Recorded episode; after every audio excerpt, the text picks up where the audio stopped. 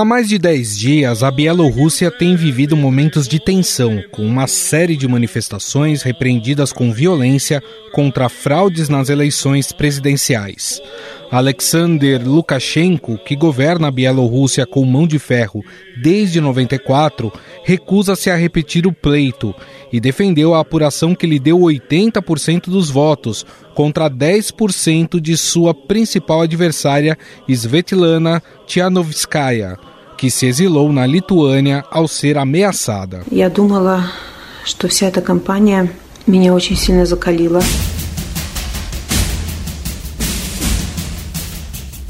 O líder do país acusa as nações ocidentais da Europa de interferir na soberania do território e de concentrar unidades militares ao longo das fronteiras ocidentais da Bielorrússia.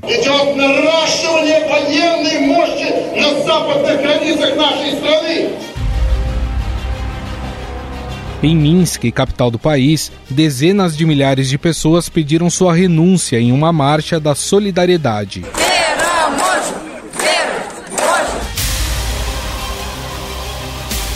O movimento é incomum na Bielorrússia, pois poucos se atrevem a criticar o governo em público. Lukashenko, de 65 anos, construiu um regime autoritário, reprimindo a oposição e os veículos de comunicação.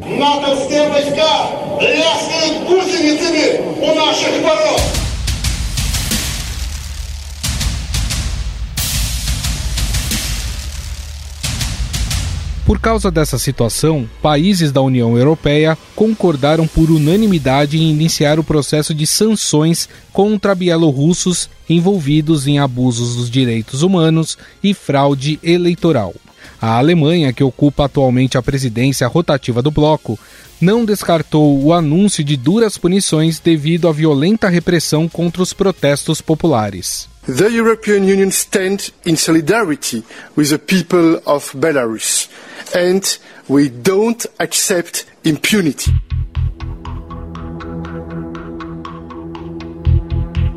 No entanto, Lukashenko conta com um forte aliado para se manter no poder, o presidente russo Vladimir Putin, que mandou um alerta aos europeus em que afirma considerar inaceitável qualquer forma de intervenção na política interna da Bielorrússia. Russian President Vladimir Putin received phone calls from German Chancellor Angela Merkel and other EU leaders on Tuesday.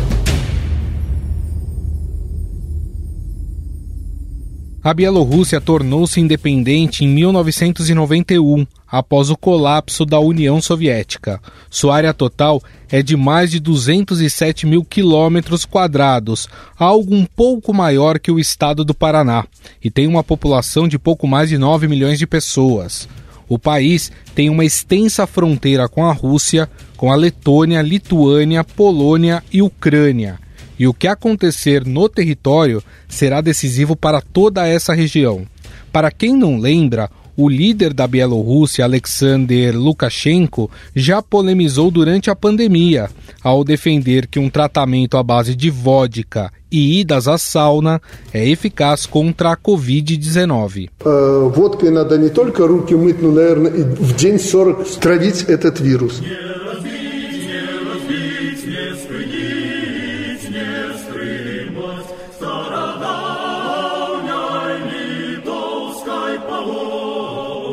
e para entender melhor o que acontece no país e os interesses por trás desse conflito, converso agora com o repórter do Estadão, Paulo Beraldo.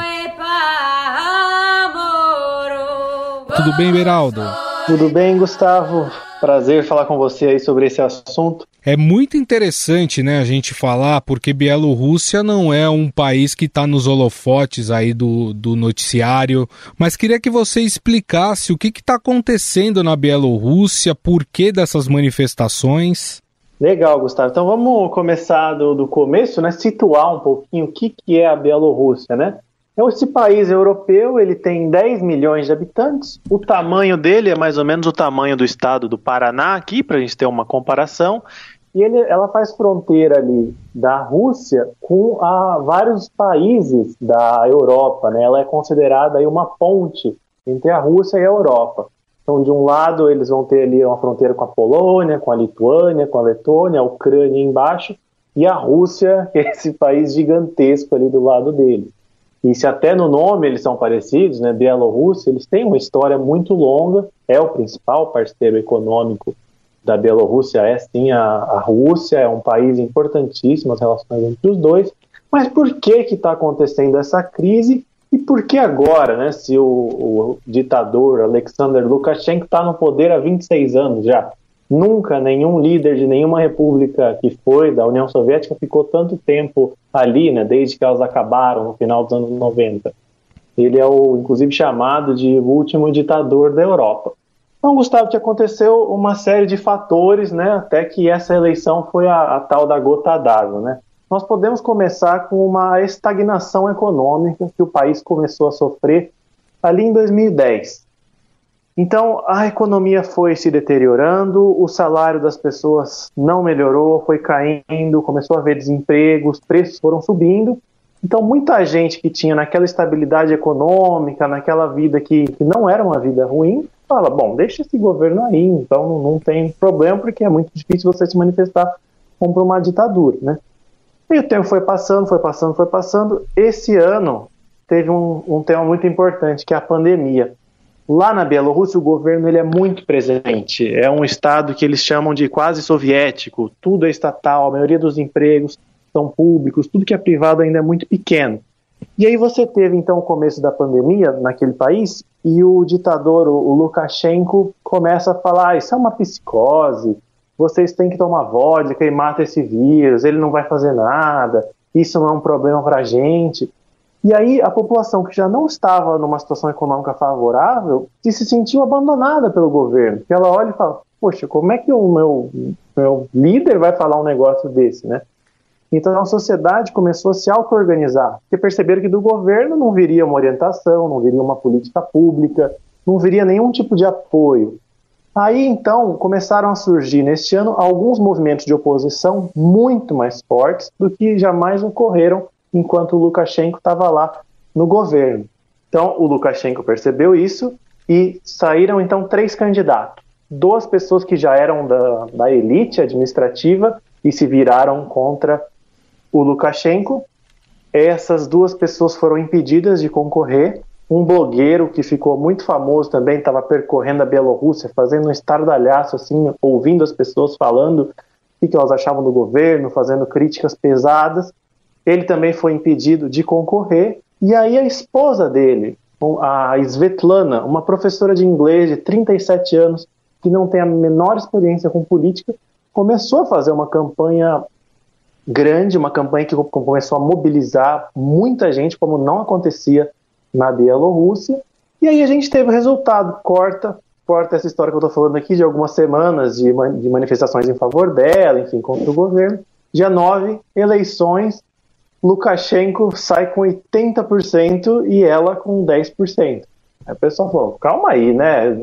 A mulher com comícios, lotando as ruas, várias cidades, diferentes regiões do país, todo mundo apoiando, como que sai 10%? Então foi uma eleição considerada fraudada pela população. A União Europeia já disse que Lukashenko é um líder ilegítimo. E aí, desde então, nós estamos tendo essas manifestações lá, desde o dia 9 de agosto, ininterruptas, mais variados setores da sociedade bielorrussa estão protestando contra o governo.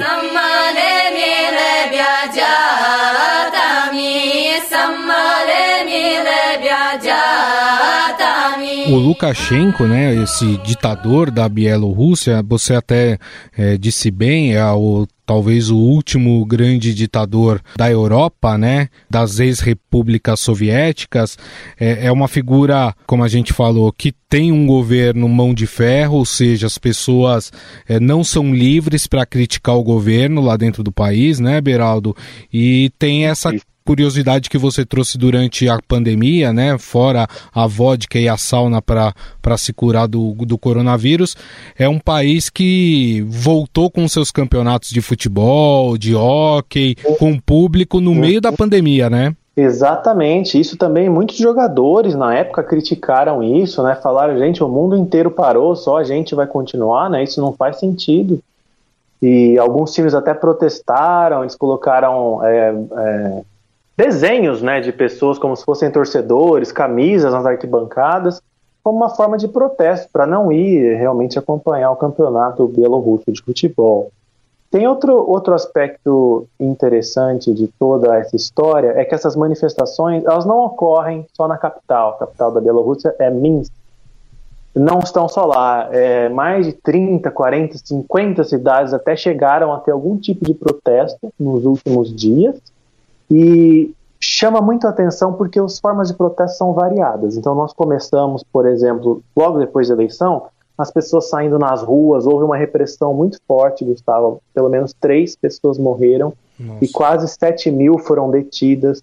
Nas prisões, houve relatos de, de espancamentos, de ameaça de estupro, tortura. É, realmente, assim, alguns usam até palavras como era quase como um campo de, de concentração para para fazer muita ameaça, ameaça das pessoas que estavam também, a família das pessoas, né? E aí ao longo do tempo foi mudando. A participação das mulheres ela tem sido muito importante. Algumas mulheres fizeram correntes de solidariedade, vestidas todas de branco. Então, se vocês procurarem fotos desses protestos, vai ter as mulheres entregando flores, flores brancas ou flores vermelhas, que são as, as cores da, do protesto que eles estão tomando lá, o branco e o vermelho. E agora o que tem acontecido são greves em fábricas importantíssimas. A, a economia da Bielorrússia depende muito de, de, alguma, de algumas indústrias, indústrias automotivas, tem uma indústria de trator muito poderosa lá.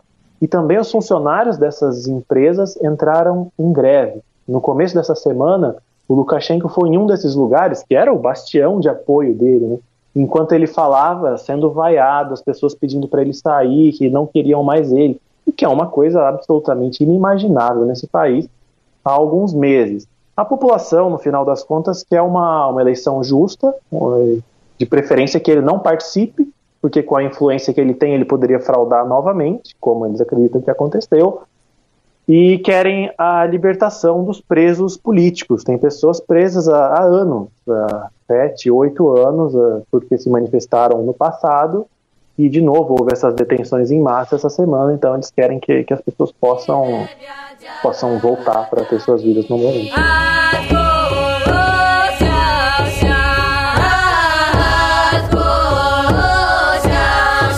Agora, por um lado, o Beraldo tem uma pressão muito forte da União Europeia né, para que novas eleições sejam realizadas na Bielorrússia. Inclusive, em reunião recente, foram aprovadas uma série de sanções ao país enquanto a democracia não for restabelecida por lá. Mas, por outro lado, o Lukashenko ele conta com o apoio de um personagem muito forte, né, que é o Vladimir Putin, presidente da Rússia, né? Pois é, Gustavo. Aí é que é a grande questão que a gente tem que observar, né? Muita gente na imprensa internacional, os analistas de lá, o pessoal que eu tenho conversado diz que esse é o fator chave. Mas porque um governo da Bielorrússia nunca vai poder ser contra a Rússia, né? Tem uma ligação histórica entre esses dois países. A Rússia fornece energia subsidiada, a Rússia ajuda demais a Bielorrússia. É o parceiro mais importante né, dos dois lados ali naquela, naquela região. Só que tem uma coisa também: se o Putin percebe que o Lukashenko não vai conseguir mais é, tomar conta do país ou que não vai ser mais respeitado, é, não, não, seria exatamente um problema se, se eles caísse, né? porque qualquer outro, outra pessoa, outra liderança que assumisse o país não iria cortar nenhuma relação com, com a Rússia. Não, não, isso não está no, nos planos de ninguém da, da Bielorrússia. O que o Putin tem dito bastante é assim, não, não é hora de aceitar interferência externa, mas ele, ele, chegou a sugerir no final de semana, e isso deu um problema enorme, ele chegou a sugerir o uso de, de tropas militares que ele poderia enviar. E isso fez com que meio milhão de pessoas saíssem em todo o país, assim, fotos, vídeos impressionantes das manifestações. Então, eu, eu, diria que o Putin está tá mais observando do que qualquer coisa. E falei com algumas pessoas que falaram: olha, isso aí que o Putin está fazendo é, é, palavras ao vento. Ele já apoiou outros líderes da região e, quando caíram, não teve o menor problema de dar as mãos para a próxima pessoa que assumiu o país. Até por essa ligação muito forte que você citou com a Rússia, é, mesmo que se mude o comando é, do país, que se mude o regime, né, que passe a ser um regime democrático de fato na Bielorrússia, esses laços com a Rússia não devem mudar, né? Ah, não, com certeza não. A gente tem, por exemplo, a Rússia ela vende muito gás né, para os países da Europa e vários desses oleodutos passam pela Bielorrússia. Então, existe uma relação muito forte, até cultural mesmo, né? Muita gente na Bielorrússia fala russo, tem muita gente que saiu da Bielorrússia, foi morar na Rússia. Então são, são relações históricas aí que ultrapassam seguramente Vladimir Putin e Lukashenko. É, são relações que vão muito no, no passado mesmo. E claro que a presença a, da cultura europeia também é muito grande ali na, na Bielorrússia. Então, o que eles falam assim é que o próximo governante, ou a próxima, né, se for a Svetlana, eventualmente, será uma pessoa um pouco pró-Europa, um pouco pró-Rússia, tentando atender ao máximo aí os interesses da, da Bielorrússia. É, em termos de comércio internacional, como é que funciona o país, hein, Beraldo? É um país muito fechado ou não? Ou, ou, só a forma de governo é ditatorial, mas é um país que, que de uma forma geral, negocia com, com outros países? Não, não é um país muito fechado, não, Gustavo. É um país que negocia, sim, com, com outros países, que tem boas relações aí com, com as nações europeias. Só que aquilo é né, um país uh, bastante pequeno e como tem uma relação muito desenvolvida com a Rússia, é, é nesse ponto que eles prezam, prezam bastante. Né? A economia, eh, eles falam que é uma economia quase soviética, uma economia onde existe uma presença estatal gigantesca, o que é um dos temas também sendo criticados nas manifestações, que eles querem é, um pouco mais de atividade privada, porque algumas dessas empresas estatais geram déficit muito grande para o governo. Então, você percebe aquilo que eu te falei no começo, o copo foi enchendo ao longo desses 26 anos, uhum. sabe?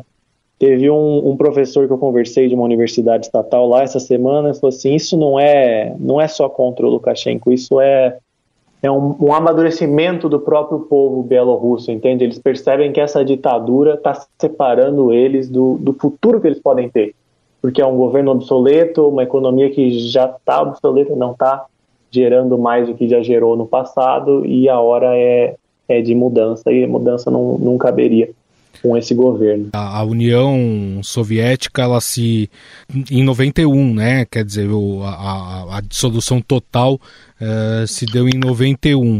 O Lukashenko está no poder desde 94. Dá para a gente dizer que a Bielorrússia nunca deixou de ser uma república soviética? É quase isso, Gustavo. É quase isso. Assim, várias pessoas definem é, como uma, uma mini União Soviética e, se você pensar também em questão de liberdades, né? Eu conversei essa semana com uma, uma moça que ela tem uma companhia de teatro e o teatro dela é um teatro de, de provocação. E muitas das pessoas que faziam parte desse teatro crítico tiveram que se exilar. Então, assim, você faz uma peça de teatro e você tem que se exilar, você vai ser preso, não existe imprensa livre, é, tem uma, uma debandada de muitos jovens, de muitas pessoas que saem de lá porque não, não conseguem viver sob esse sistema. Então, realmente parece que o, o, o tempo chegou, sabe? Uma, uma ideia cujo tempo chegou, essa da, da democracia na Bielorrússia. A própria adversária né, do Lukashenko teve que se exilar, tá na Lituânia, né? Isso, isso mesmo, ela está na Lituânia, ela criou esse conselho, esse comitê de coordenação para uma transição pacífica é, para a democracia, só que o, o Lukashenko, por enquanto, está resistindo a isso. A gente tem que ver até quando e de que forma ele continuará fazendo essa, essa resistência. Mas está cada vez mais claro, Gustavo, que o país se voltou contra ele e que agora ele realmente é o presidente da, de algumas elites burocráticas, poucas, porque muitos já se voltaram contra ele, e algumas forças policiais, também não todas, porque já, já houve casos de, de policiais, de força de segurança que se recusaram a ir, a ir às ruas e bater na população, como foi feito nos primeiros dias. Foi uma repressão duríssima. Então, muitas, muitas pessoas hospitalizadas, mais de 100 pessoas hospitalizadas, porque foram muito agredidas no, nos protestos. Então, É uma situação realmente é, inédita aí na história desse país. É, pouquíssimos dias aconteceu mais do que anos, assim. Por isso que está nas manchetes diariamente aí há alguns dias. Muito bem. Bom, conversamos sobre esse momento delicado que vive essa ex-república soviética, a Bielorrússia, eh, em relação às suas eleições, que há suspeitas de fraude, a população está na rua, está se manifestando, e o Paulo Beraldo trouxe para nós aí um pouco do que está acontecendo na Bielorrússia. Paulo, gostaria mais uma vez de te agradecer. Um grande abraço para você. Um grande abraço, Gustavo, e aos nossos ouvintes também. Até a próxima. Estadão Notícias.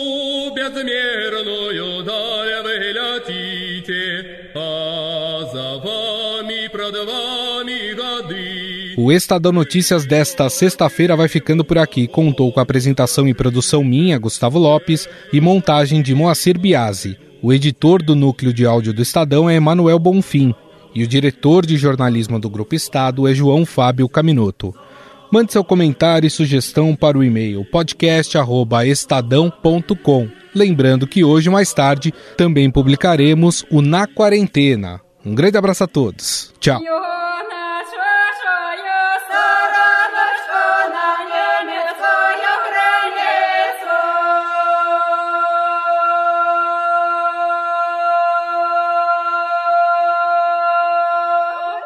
Estadão Notícias.